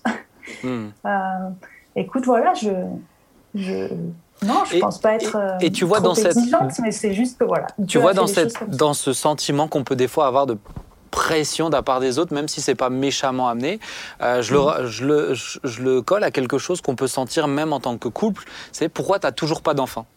Mhm. Et, C'est euh, et je le retrouve aussi là-dedans. Ouais. Euh, comment ça se fait que tu n'as toujours pas d'enfant Et alors c'est pourquoi Et s- sans Ça, vouloir être méchant, ça, Ça, peut mettre une, une Ouais. pression aussi. euh, ça peut mettre une pression. Nathalie, je sentais un soupir derrière. tu voulais dire quelque chose? Oui, alors moi, il y a eu même des personnes donc dans l'Église qui m'ont dit mais Nathalie, tu sais, il n'y a pas beaucoup de chrétiens hommes, il y a beaucoup plus de femmes. T'en parlais récemment dans des églises, il y a parfois plus de femmes. Peut-être qu'il faudrait que tu envisages d'épouser un non as les conseils comme ça, ça m'a Dans l'église, on t'a- Dans l'église. C'est fou. Et ça, même. ça m'a énervé. Le pasteur, après, il a fait carrément une prédication là-dessus, parce que je suis allée voir mon pasteur tout de suite. Et... Mais c'était dramatique. Parfois, on, on vous dit des choses dans les églises, mais c'est ahurissant. Donc, ne faites jamais ça. hein. Mais papa, comment tu l'expliques, toi, que des fois, il peut y avoir cette, euh, cette forme de pression euh, latente comme ça euh, Bah, je- particulièrement peut-être dans le cadre de l'Église. Encore une fois, je veux, je veux aborder le sujet avec beaucoup de modestie parce que je ne suis pas forcément le mieux placé. Si ce n'est que, évidemment, comme tout pasteur, nous avons des célibataires dans l'Église. Et, et je, je loue Dieu pour tous ceux qui, euh, qui finalement ont remis leur vie au Seigneur, puisqu'il s'agit de cela. Mhm. Euh, et euh, je loue surtout ceux qui ont su euh, aller au rythme de Dieu. Je, je- je loue Dieu pour ceux qui ont su aller à son rythme, puisque ceux qui ont cherché à précipiter, très souvent ensuite, ont été très malheureux. Très Ouais. malheureux. Mais euh, je, je pense qu'il y a plusieurs éléments. Il y a, il y a déjà des éléments de langage. Des, euh, très naturellement, lorsqu'on parle de sa femme, on parle de sa moitié. Pour la personne qui est seule, ça signifie qu'elle elle, a la, la moitié moitié. de quelqu'un, mais elle n'a pas trouvé sa moitié. Donc, euh, euh, elle, elle se sent incomplète, alors que, que c'est pas juste. Elle, elle est complète. Mm. Elle, son identité est entière. Et, et donc, il, il y a déjà tous ces éléments de langage. Il y a aussi, euh, le, le- il y a aussi le fait que, et il faut le dire, l'Église est souvent organisée euh, en, en majorité pour la famille C'est vrai. pour la famille. Il y a les écoles du dimanche, il y a ceci, cela. Et euh, quels sont les lieux euh, ou quels sont les espaces permettant justement, comme, comme euh, cela nous a été dit, euh, aux célibataires de trouver cette communion aussi, mais, mais pas cette communion entre clubs de célibataires. C'est ça. C'est ça ce qui ça, me... Il ne faut pas faire des clubs mythiques euh, dans C'est- les églises. C'est un peu cela que je regrette, c'est que tout d'un coup, euh, bah, à quelque part, ils sont, on stigmatise le célibataire en lui proposant des sorties que pour célibataires ou ceci. Euh, je rejoins tout à fait ce qui a été dit tout à l'heure. Euh, c'est euh, Anne-Laure, hein Anne. Anne. Ah, Anne. moi, tu lui rajoutes un prénom, ben vas-y. euh, non, non, c'est peut-être son. c'est peut-être, euh, donc, je, je- je rejoins entièrement ce que, ce que dit Anne euh, lorsqu'elle dit, lorsque la Bible dit que l'homme ne soit pas seul. Pour moi, je l'entends euh, comme. Anne le dit, Ouais. et, et je vais vous dire que je l'entends d'autant plus maintenant après cette ou pendant cette crise de la Covid, où la crise majeure euh, bien sûr, a été d'un côté la maladie, mais de l'autre côté a été La solitude. le, le- L'isolement. le fait que socialement on a été isolé. Et remarquez que eh bien, des couples ont souffert de la non-communion avec les autres. Et pourtant, ils étaient en couple. Eh oui. Et, et ils se sont sentis seuls. Donc, euh, je, je- je pense que c'est aussi important de changer la vision euh, de ce que signifie. euh, il n'est pas bon pour l'homme d'être euh, d'être seul et de favoriser cette communion. Mais tu vois, moi, ce qui, ce qui papa, ce qui me, ce qui m'interpelle, c'est que aujourd'hui, allez, la moyenne d'âge dans les mariages français, c'est 29 ans, 20 20 entre 28 et 29 ans. Donc on se marie beaucoup plus tard quand même aujourd'hui. Dans les églises, c'est pas tout à fait ça. On a quand même une moyenne d'âge un peu plus, un peu plus jeune. Mais pas beaucoup. Ça, aug- ça augmente. Ça, augmente, ça- ça- ça augmente, mais C'est lié à la société, aux hein. ouais, C'est mais- mais, euh, choses, hein. Mais euh, bon, moi, tu vois, j'avais quand même fait des, des, des mariages où la moyenne d'âge c'est 20 ans. euh, euh, donc, en- encore là, ma question c'est pourquoi, dans, dans, surtout dans le cadre de l'Église, moi, c'est surtout ça, dans le cadre de l'Église, il y a ce, euh, ce côté un peu euh, grade. J'ai l'impression, euh, Anne, quand je t'entends, et quand Thibault en a déjà parlé, ou- et des fois moi-même je le vois, on a l'impression que les mariés, c'est un peu au-dessus euh, des célibataires. quoi. Il y a comme une notion de, de, de, de, grade, de réussite. Pourquoi on, on- on sent ça dans l'Église? Euh, C'est toi le pasteur le plus âgé, hein, donc euh, à toi de nous dire. Alors, je- Après, je comment pense- l'expliquer Je ne sais pas si on peut l'expliquer ou le résumer à ça. Je ne sais pas si on, si on peut le résumer comme ça, euh, vraiment. Oui. Mais je peux comprendre que ça peut donner ce sentiment-là. Euh, Ça peut donner euh, le sentiment que, euh, bah, toujours en revenant à ce que nous disions tout à l'heure, que le célibataire n'est pas pleinement accompli parce qu'il est célibataire. Et c'est peut-être même le. la- je, je pense même que la, la prédication dans l'Église va évoluer. Un peu comme Thibaut disait. c'est le ouais. rôle des pasteurs Oui, de commencer à, à prêcher en, di- en- en- en disant clairement, mais, Mm. mais euh, euh, C'est pas une table. un célibataire, un célibataire est, est- est- est- est- est- est pleinement accompli dans son célibat à partir du moment où eh bien, il est dans la volonté, il il l'a remis à Dieu et donc est dans sa volonté. Regarde Jésus, quoi. Bah, Ouais. Jésus, et puis, Ouais, et puis on au travers de l'histoire de, Paul à de- ce moment, au travers de dans l'histoire de l'Église, il y a eu euh, euh, beaucoup d'hommes qui, qui- qui- qui sont restés seuls ou de femmes qui ont été seules. Mais, mais je pense que euh, là aussi, euh, dans la prédication, dans les éléments de langage, les choses doivent. Ouais. évoluer et changer. Ouais. Ouais. Thib C'est- C'est c'est sûr, ça serait intéressant peut-être de te poser la question. Proportionnellement, combien tu as fait de messages sur le couple et la famille et combien de messages tu as fait pour- qui a mis en avant le célibat dans ton Alors, ministère euh, Lui, il prêche sur la croix. Il prêche à tout le monde. Ah, et- et il, il est, il est évident que j'ai beaucoup plus parlé euh, sur le couple, euh, sur la famille, mais déjà de fait parce que j'ai, parce que je l'ai, parce que je l'étais et parce que je dois le confesser aussi. Euh, je ne peux pas parler du célibat. Je n'ai pas connu le célibat dans le vrai sens du terme. Mm. Comprenez bien. Euh, euh, j'ai, j'ai- j'ai- j'ai- je suis tombé amoureux à 14 ans. Oui. On s'est fréquenté, alors euh, presque qu'il faudrait presque pas le dire, mais on a commencé à, à se fréquenter à cet âge-là. Donc, donc moi, je suis passé de ma mère Hmm. À Dominique. Hmm. C'est-à-dire que j'ai pas eu, j'ai pas, j'ai- pas eu de, de période où j'ai été seul. Ça- Et, et- et- et- et c'est vrai que. Euh, Est-ce que si j'avais à le refaire, alors j'ai pas pris Dominique pour remplacer ma mère, hein, parce que je vois déjà, je vois des techniciens qui rient. Il y a les euh, commentaires je crois que je peux lire. On gardera les sous-entendus pour nous. Je lis dans tes pensées, je suis sûr que l'autre euh, dans ton oreillette, il t'a dit ça, n'est-ce pas vrai Eh bien, vous voyez, j'avais raison. J'avais raison. Donc, euh, évidemment, je n'ai pas pris euh, Dominique pour remplacer ma maman. Euh, loin de ça, loin de là, heureusement d'ailleurs. Mais, euh, mais c'est vrai que je ne pourrais jamais aborder comme Anne le sujet. Ça, c'est sûr. Mais c'est pour ça que c'est important et de laisser de la place bah, à des personnes comme c'est Anne, ça. Thibault qui a tout le temps, enfin qui a tout le temps, qui en a souvent parlé. Mais je pense même nous dans nos prédications de pas mettre de côté. Enfin, quand on mentionne les C'est familles, ça. ah, ça nous coûte rien de mentionner les célibataires aussi euh, dans, dans les exemples Le qu'on prend. euh, Mais Anne. même, même Ah de oui. traiter le, le sujet euh, pleinement, Bah ouais. je trouve qu'une Ouais. émission comme Ah bah celle-ci, euh, c'est à formidable. fond. Anne, j'ai vu que tu voulais intervenir. Vas-y. Oui, moi je me suis fait la réflexion dernièrement que quand même le plus grand, on va dire, euh, théologien du mariage dans la Bible, l'apôtre Paul, qui a enseigné sur le mariage, qui a enseigné sur la sexualité et tout ça, tout ça, il était célibataire et pourtant il était légitime de parler aussi du mariage. Et je pense que notre légitimité ne doit pas juste dépendre de notre expérience, mais aussi de la parole de Dieu. Il y a des versets qui parlent du célibat dans le, dans le Nouveau Testament. Et c'est vrai que peut-être la plupart des pasteurs ne, hésitent à, à aborder ce sujet. Je comprends bien hein, ce que vous venez de dire, euh, que voilà, euh, je suis pas célibataire, donc je vais pas parler du célibat. Mais je pense qu'il y a une soif aussi euh, ben, euh, à entendre sur ce sujet. Puis c'est pas que, ça va pas que bénir les célibataires, ça va bénir aussi euh, euh, les familles, les couples, d'entendre Et que l'équilibre même Dieu de l'Église. euh, quoi. valorise aussi, voilà, euh, Oui, et puis les le- célibataires. C'est sûr que le pasteur doit s'a- s'a- s'adresser à, je dirais, à toutes les brebis. Pas juste à celles qui lui ressemblent. Ah, non, mais ça, c'est ça, Mm. c'est ça, ça, c'est certain. Et je pense qu'il faut faire évoluer aussi les couples, justement pour pouvoir vivre avec des célibataires, les, les, les euh, avant, cheminer avec eux. Tout à l'heure, tu disais qu'il fallait pas qu'il y ait des groupes de célibataires, des groupes de couples. Et souvent, effectivement, quand on est en couple, très vite, on va s'isoler, euh, ou ceux qui ont des enfants, ils vont se mettre ensemble.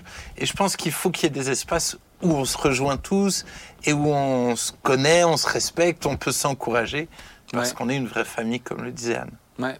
Mais, mais le problème que tu soulèves là, c'est que, euh, très- et ça je l'ai entendu souvent, les couples disaient, si on, si, on, si- si on invite un célibataire, il va se sentir mal à l'aise.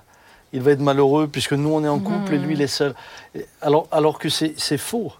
Et Oui, c'est certainement là qu'il faut changer les mentalités en disant, mais au contraire, invitez les célibataires et, et n'invitez pas deux célibataires parce que vous avez quelque chose Ah derrière ouais. la tête. Hein, parce que Des parce ça aussi, en c'est- Des fois, ça a marché. Des fois, des fois, ça, marche, bien sûr, mais mais mais il y a des il y, a parfois des, des- des frères ou des sœurs dans l'Église qui se sentent les spécialistes euh, de l'organisation. de- Entremetteur. de, de- entremetteur. Bon, euh, ça, je, je pense qu'il faut le pouvoir. Je pense justement qu'il pouvoir- qu'il faut pouvoir le faire sans plus chercher de but, si ce n'est la communion fraternelle. Ouais. C'est ça.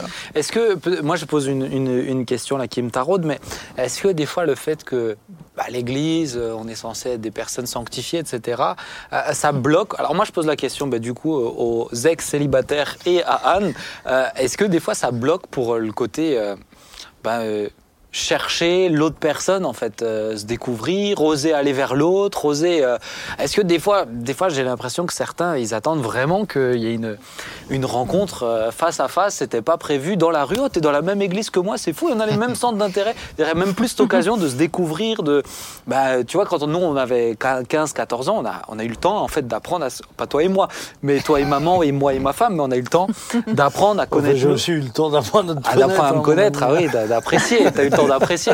Mais, mais, euh, mais d'apprendre, tu vois, à se découvrir, etc. Est-ce qu'on a encore cette opportunité dans l'Église euh, euh, facilement? Moi, je sais qu'il y a cette peur de ah, qu'est-ce que les autres vont en penser? Qu'est-ce que Pourtant, Il y a un peu tout ce côté-là. Est-ce que tu retrouves ça aussi à Montpellier, Anne? Ah non, dans le sud, c'est pas pareil. hein. non, je, je dirais que c'est peut-être un peu partout pareil, mais euh, euh, ça, je dirais aussi que c'est à, c'est à nous euh, de nous bouger les fesses. hein, par- Pardonnez-moi de parler comme ça. On te Euh, pardonne, c'est très bien. de- voilà, d'aller les uns vers les autres. euh, De, euh, on est, on est. C'est pas parce qu'on est célibataire qu'on n'a pas le droit d'aller discuter tranquillement avec quelqu'un, et ça veut pas dire que tout de suite on va l'épouser ou quoi. Faut enlever un peu la, la pression que on se met à soi-même, parce que voilà, faut, faut peut-être être libéré de- du regard des, Hmm. des, des gens, mais je dirais que les, les rencontres sont quand même. Ça dépend dans quel type d'église vous êtes. Si vous êtes dans des petits groupes de maisons, si vous. euh, voilà, s'il y a des groupes de jeunes, s'il y a des choses comme ça. Alors en ce moment, avec la Covid, euh, c'est pas, c'est pas super évident, mais euh, il y a quand même des opportunités de se rencontrer, de, de parler, je dirais. Hmm. Na- je sais que juste Nathalie, elle voulait Nathalie, dire quelque oui, chose. oui, vas-y, vas-y. Oui, euh, moi je sais qu'il y a des personnes qui, alors sans parler de la Covid comme tu disais, allaient fréquenter des séminaires ou sortaient euh, dans des endroits ou comme The Rencontre, dans une optique, c'était de rencontrer son futur conjoint. Et là, je trouve que c'est dramatique. Pour moi, c'est vraiment dramatique parce qu'on passe à côté vraiment de l'essentiel, c'est c'est rencontrer Dieu hein, avant Ouais. tout. Donc, alors, je te pose une question là qui me taraude depuis certain temps. On m'a Oui. demandé mon avis. Euh, les sites de rencontres chrétiens? ah, tu souris, moi je suis très. Qu'est-ce que t'en penses? Bah, alors moi, je me suis dit, si Dieu, il a, il a, il a un projet pour moi, euh, alors je ne veux pas juger ceux qui le font, mais moi en tout cas, je me suis dit, non, non, je veux pas forcer la main, je veux laisser Dieu faire. Ouais, Vraiment. toi, ça te mettait mal à l'aise vis-à-vis Et de puis toi-même. quoi. après, je vois euh, très bien Anne avec son sourire. ça. Après, une fois que tu as abandonné la chose, tu es libre en fait. Tu Mm. penses plus du tout.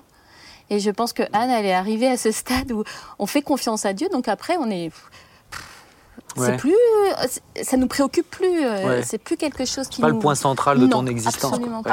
pas. Ouais. Après, la confiance en Dieu, pour moi, je comprends aussi que ça ne veut pas dire non plus s'asseoir chez soi et attendre. euh, Qui rentre dans ton appartement. Non, faut être débarque, naturel, Ouais. quoi. Voilà, Ah, je pense ça. aussi que d'être. euh, Et celui qui débarque, il faut s'en méfier. hein.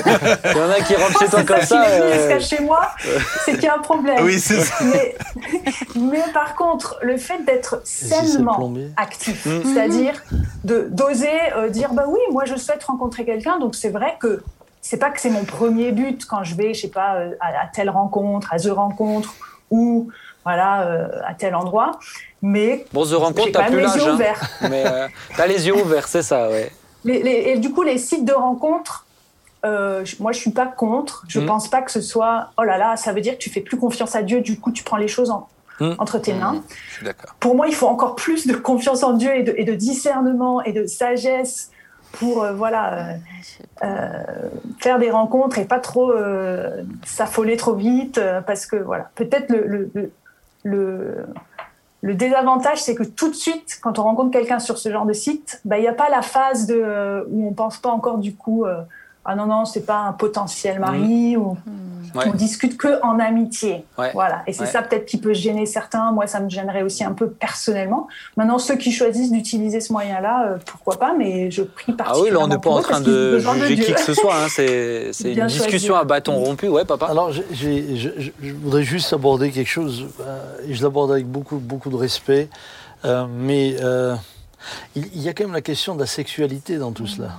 Mm. Hein, on peut pas. euh, je veux dire, si on a cet entretien et on passe à côté de cette Mm. question-là, C'est et, et est-ce que, ce que euh, tout à l'heure vous me parliez des pressions dans l'Église, etc. Et, et je pense qu'un des sujets de pression, c'est la sexualité, puisque euh, L'apôtre Paul dit par exemple, il vaut mieux se marier que de brûler. Ouais. Bon, et, et là, j'ai- vu malheureusement des mariages malheureux parce que ce qui a dicté euh, le- la rencontre et le mariage, c'est la sexualité. Mm. ça. Mais on ne bâtit pas un mariage sur la sexualité. Mm. Euh, et de l'autre côté, je peux aussi comprendre que des, que des jeunes gens, à un moment donné, euh, on, on- voilà, euh, bah, on est euh, chrétien ou pas, on est normalement constitué. Mais oui. Donc euh, on a aussi des besoins, on a aussi des, des désirs, des hormones. Et, et euh, là aussi, je, je pose la question à, à vous qui avez... euh, je vous, vous demande pas de, de- de nous étaler euh, votre, votre, votre vie de, à ce niveau-là, mais comment, comment gériez-vous ces moments où, où- Il y a cette pression qui la peut être pression même pouvait physique. quoi. être là Bah, euh, en tout cas, moi, euh, je l'ai déjà dit, hein, mais c'est sûr que moi, je suis tombé dans la pornographie, dans toutes ces choses-là, et c'était euh, extrêmement difficile à, à gérer, extrêmement difficile à gérer, d'autant plus que effectivement, j'avais l'impression d'être tout seul à le vivre Mm. et de Mm. pas savoir comment euh, tout ça. C'est le jour où j'ai pu en parler euh, à mon meilleur ami et de me rendre compte qu'il avait le même problème. Et, euh, tout d'un coup, ben, on, on s'est battu ensemble. Alors justement, il n'est pas bon que l'homme soit seul. C'est là où j'ai découvert qu'on pouvait se battre ensemble. Mm. Et c'est là où j'ai vu euh, ben, Jésus me libérer de, de ces choses-là. Mais derrière, j'ai dû être hyper vigilant, euh, m'entourer de, de gens à qui je pouvais partager les moments où mes hormones étaient en ébullition. J'avais besoin, en fait, de libérer la parole sur ces sujets-là, Mm. parce que seul, j'étais trop faible. Et puis, le fait d'être seul chez soi, bah, avec les écrans, avec tout ça, bah, c'est c'est vite un piège. Et est-ce que alors c'est intéressant parce que ça c'est aussi on sent la partie aussi très euh, Masculine. masculine. Mais est-ce que chez les filles euh, dans la partie féminine est-ce que vous retrouviez euh, alors encore une fois vous dites ce que vous avez envie hein, mais euh, mais ouais par rapport à par rapport à cette attente là. Bien euh, sûr, c'est aussi un défi. hein. Euh, moi, je, suis en contact avec beaucoup de célibataires, que ce soit des hommes ou des femmes, euh, au travers de, de la page dont on a parlé tout à l'heure. Et, euh, et c'est un, grand sujet, c'est sûr. Après, mon espoir, c'est que je trouve que depuis quelques années, on a libéré un peu plus la parole sur ce sujet. Puis on a osé dire, euh, oui, le célibataire est déjà un être sexué qui ressent des choses, qui, voilà, euh, comment dire, la sexualité, c'est pas juste un bouton qu'on allume le, Mm. le jour du mariage. Mm. C'est ça. Et donc, euh, d'oser euh, connaître comment Dieu nous a créés et euh, ce qui se passe dans notre corps pour mieux le comprendre, pour mieux savoir compenser aussi. Des fois, ces pulsions, ces choses qu'on ressent, qu'on comprend pas. On se dit, c'est pas normal si je ressens ça, mais alors Dieu m'a créé comme ça, donc alors c'est un besoin, il faut que je l'assouvisse. Non, il y a un mensonge aussi que, que l'ennemi, je pense, veut, euh, veut mettre dans nos têtes, c'est que, ah ben oui, mais sans sexualité, ou si tu n'es pas actif sexuellement, tu peux pas être, euh, tu vois, pleinement heureux, Mmh. pleinement Épanoui. épanoui, même dans ton corps, tout ça. Et ça, c'est faux. Faux. Mm. Euh, je suis pas médecin, donc je vais pas trop en dire, mais il me semble que les médecins vous diront que c'est bon, quoi, vous n'allez pas mourir si euh, vous n'êtes pas actif sexuellement. Maintenant, la pression, elle est là quand même. Mm. C'est une réalité. Ouais.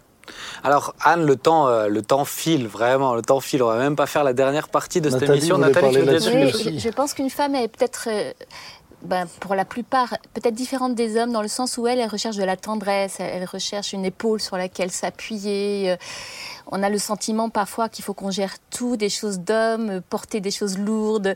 Mais hum, la, la, tendresse peut se manifester autrement mmh. aussi. Et euh, quand on sert le Seigneur avec une famille, frères et sœurs, euh, on manifeste la tendresse autrement. Mhm. Ça, ça peut combler, servir Dieu. Oui, et je pense qu'il y a une chose qui est, qui est importante peut-être à dire aujourd'hui, en tout cas pour, pour, pour les célibataires qui nous écoutent avoir ce genre de combat ne veut pas dire que vous vivez dans la chair ah et que vous êtes en train de pécher. Euh, bien sûr, euh, après, comme, comme le, quand, une fois qu'on se retrouve prisonnier, comme Thibault s'est retrouvé prisonnier avec la pornographie, on est dans autre chose. Mais, mais euh, on ne cherche pas à ouvrir la physique. porte à, cela. D'ailleurs, Thibault a, a, lutté pour en sortir.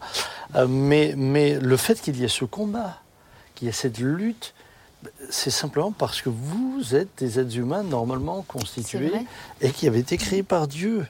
Mm-hmm. et, donc, il ne faut pas non plus ensuite se flageller parce qu'on a ce genre de pensée ou, chasser euh, euh, je ne sais pas quel esprit euh, de séduction. Ou de mm. mais, simplement bah, pouvoir prier pour et, comme Anne l'a dit, comprendre. Mm. Ouais. Thibaut, je te laisse la parole. Ensuite, je pose une dernière question à Anne pour conclure. En fait, c'est juste un sujet tout à l'heure, je me suis dit, il faut quand même qu'on glisse un, mot. C'est sur la, transition entre être célibataire et rencontrer quelqu'un. Et pour moi, il y a une transition qui est importante et que j'aimerais dire que ce que Nathalie a vécu, le fait de se marier très rapidement, ça ne doit pas être une norme. Ça, c'est mon avis. C'est-à-dire que pour moi, il faut prendre le temps faut surtout pas se précipiter pour apprendre vraiment à connaître la personne et que développer une amitié. Parce que encore une fois, le mariage, c'est pas la sexualité. Et donc, il faut prendre le temps, il faut s'entourer de bons conseillers là aussi. Des fois, quand on est célibataire longtemps, on a envie de se précipiter. Et quand on est amoureux, on devient débile. Ça, c'est. J'en suis convaincu. Quand on est amoureux, tu n'es maître que de tes propos. Hein, Exactement. Mais, mais on a du mal à prendre du, à avoir du recul sur est-ce que la personne est la bonne personne pour moi. Et c'est pour ça que j'ai besoin de m'entourer de bons conseillers et de surtout pas me précipiter. Mm. Donc voilà un peu mes conseils qui sont, à mon avis, importants parce que, comme le disait Sam, beaucoup de gens se sont mariés trop précipitamment. Mais je pense qu'on va, on va faire, de toute façon, pas je pense, mais on va faire une thématique une fois sur euh, rencontrer quelqu'un, comment ça se passe, etc. Ça sera marrant. Euh, et je pense, moi, je comprends aussi, je comprends, je comprends aussi, tu vois, quelqu'un qui a 29 ans, qui est bien dans ses baskets, qui est déjà établi à l'intérieur.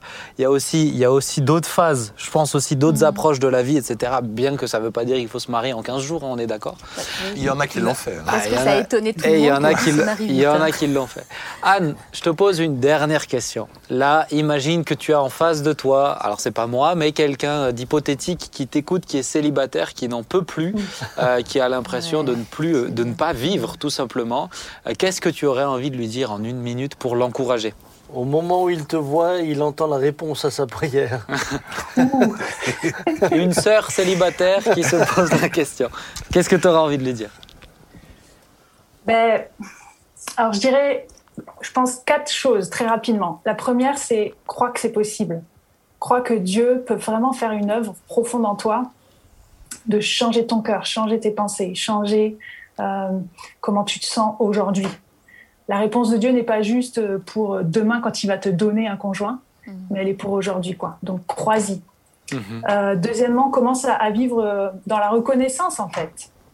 Euh, qu'est-ce que tu, qu'est-ce que Dieu t'a déjà donné aujourd'hui hmm. Parce que apprendre à vivre dans le contentement, je crois que c'est une leçon pour chaque saison de notre vie, vraiment. De, parce que sinon, on est toujours dans l'attente de quelque chose d'autre pour être heureux. Voyez.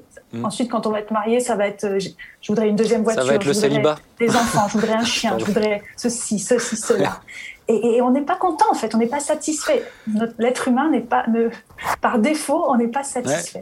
Donc apprends le contentement, apprends à voir les choses que Dieu t'a déjà données. Dieu t'a donné le salut, il t'a sauvé. Déjà, c'est mmh. juste extraordinaire, ça. Hein. Mmh. Euh, euh, ça, c'est la deuxième chose.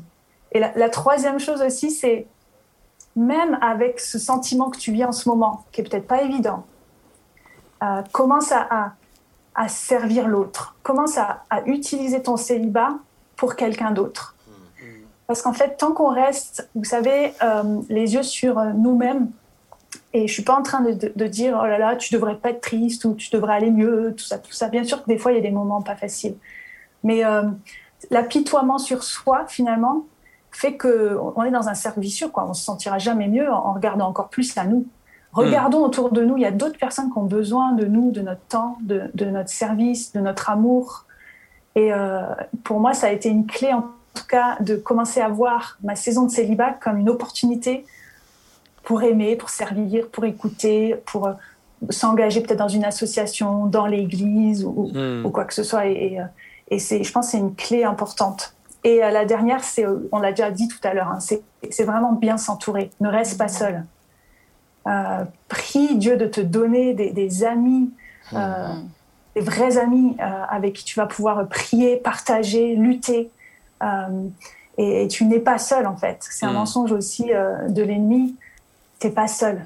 Euh, Mm. tu as des frères et sœurs autour de toi. Tu as ton Dieu qui est là, qui a promis de jamais t'abandonner. Quoi. Donc voilà un peu mes, mes quatre euh, conseils euh, à, aux- à mes amis célibataires que Trop. j'aime beaucoup. Trop bien. Eh ben, Anne, merci beaucoup. Merci pour euh, ce moment qui était euh, passionnant. hein. Moi, Ouais. j'ai beaucoup clair. aimé. On a bien dépassé normalement le timing, mais euh, il y a- moi, je m'en fiche. Donc, c'est cool. c'est très cool. Et puis, n'oubliez pas, Saved, Single and Happy, c'est sur Instagram, sur Facebook. Tous ceux qui veulent écrire à Anne, n'hésitez pas. Vous verrez, elle a une messagerie privée. Vous pourrez lui parler de tout, tout ce que vous voulez. Euh, en tout cas, elle sera très heureuse de répondre à chaque mail. Euh, ça va être, euh, on va te donner du travail, Anne. On va ça. te donner du boulot. Mais merci beaucoup pour ce partage, pour euh, ton honnêteté. Moi, j'ai beaucoup beau. aimé ça. C'est un bâton rompu et c'est très honnête, très vrai. Donc, euh, merci. Et je te dis, bah, au plaisir de te revoir. Je suppose qu'on va se revoir. Donc, au plaisir de te rencontrer pour de vrai. À bientôt. À la prochaine. À Ciao, bientôt. ciao. Merci beaucoup. Ciao, ciao. Ah, mais c'est euh, c'est cool hein, comme sujet. hein.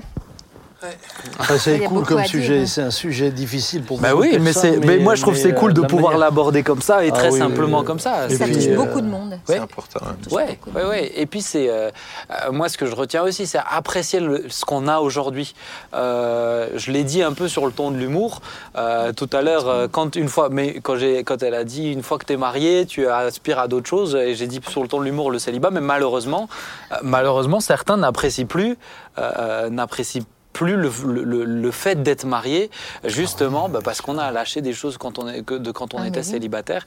Et je pense que d'apprécier la situation dans Mhm. laquelle on est tous les jours, bah, ça nous permet de vivre chaque jour pff, simplement. Quoi, et avec, euh, on prend les moments faciles, les Mhm. moments plus difficiles. Euh, Il y en a dans le mariage aussi. Donc, euh, Et puis on aurait pu joindre à cette discussion toutes les personnes qui ont perdu un être cher, Oui. qui se retrouvent veufs Ouais, ou veuves et qui, à quelque deuil. part, gèrent à nouveau de la solitude, gèrent à nouveau des manques affectifs, Ah oui. gèrent à nouveau plein d'émissions à faire, Ben. avec oh, bah, mais c'est dans mes notes en plus euh, parler du, du veuvage.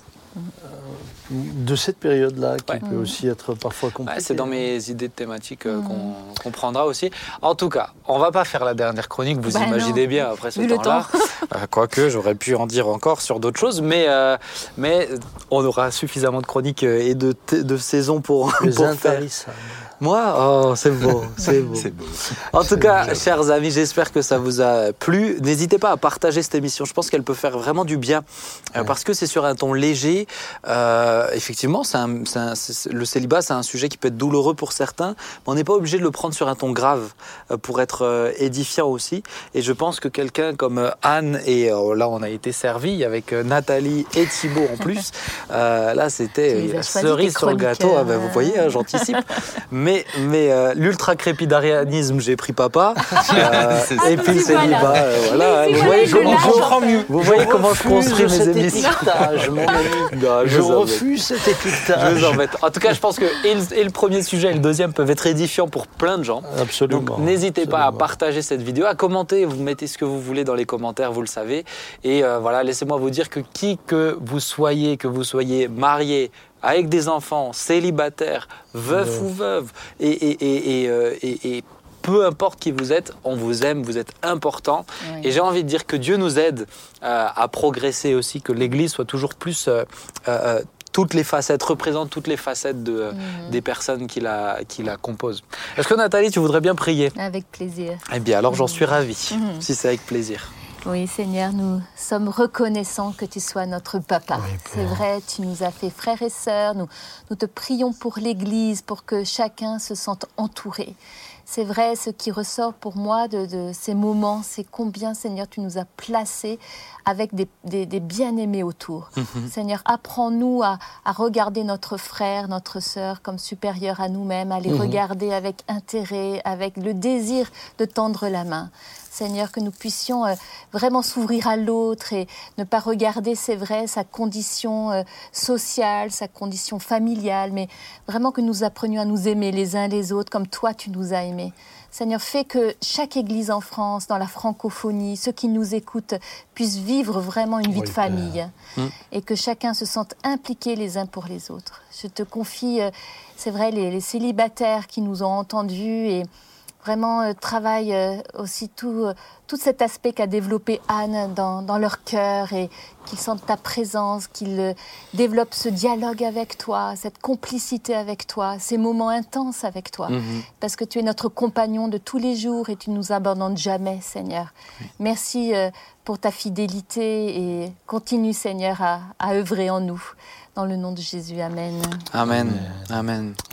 Merci Nathalie, Thibaut, papa. Merci à chacun d'entre vous et à vous qui nous suivez de façon assidue. Ça fait plaisir de voir en plus de plus en plus de gens regarder cette émission. Ça veut dire qu'elle correspond à quelque chose euh, d'important. Donc merci beaucoup. Je vous donne rendez-vous vendredi prochain, 19h30, et puis en replay quand vous voulez sur YouTube pour On s'y retrouve. Ciao, ciao. Ciao. Bye.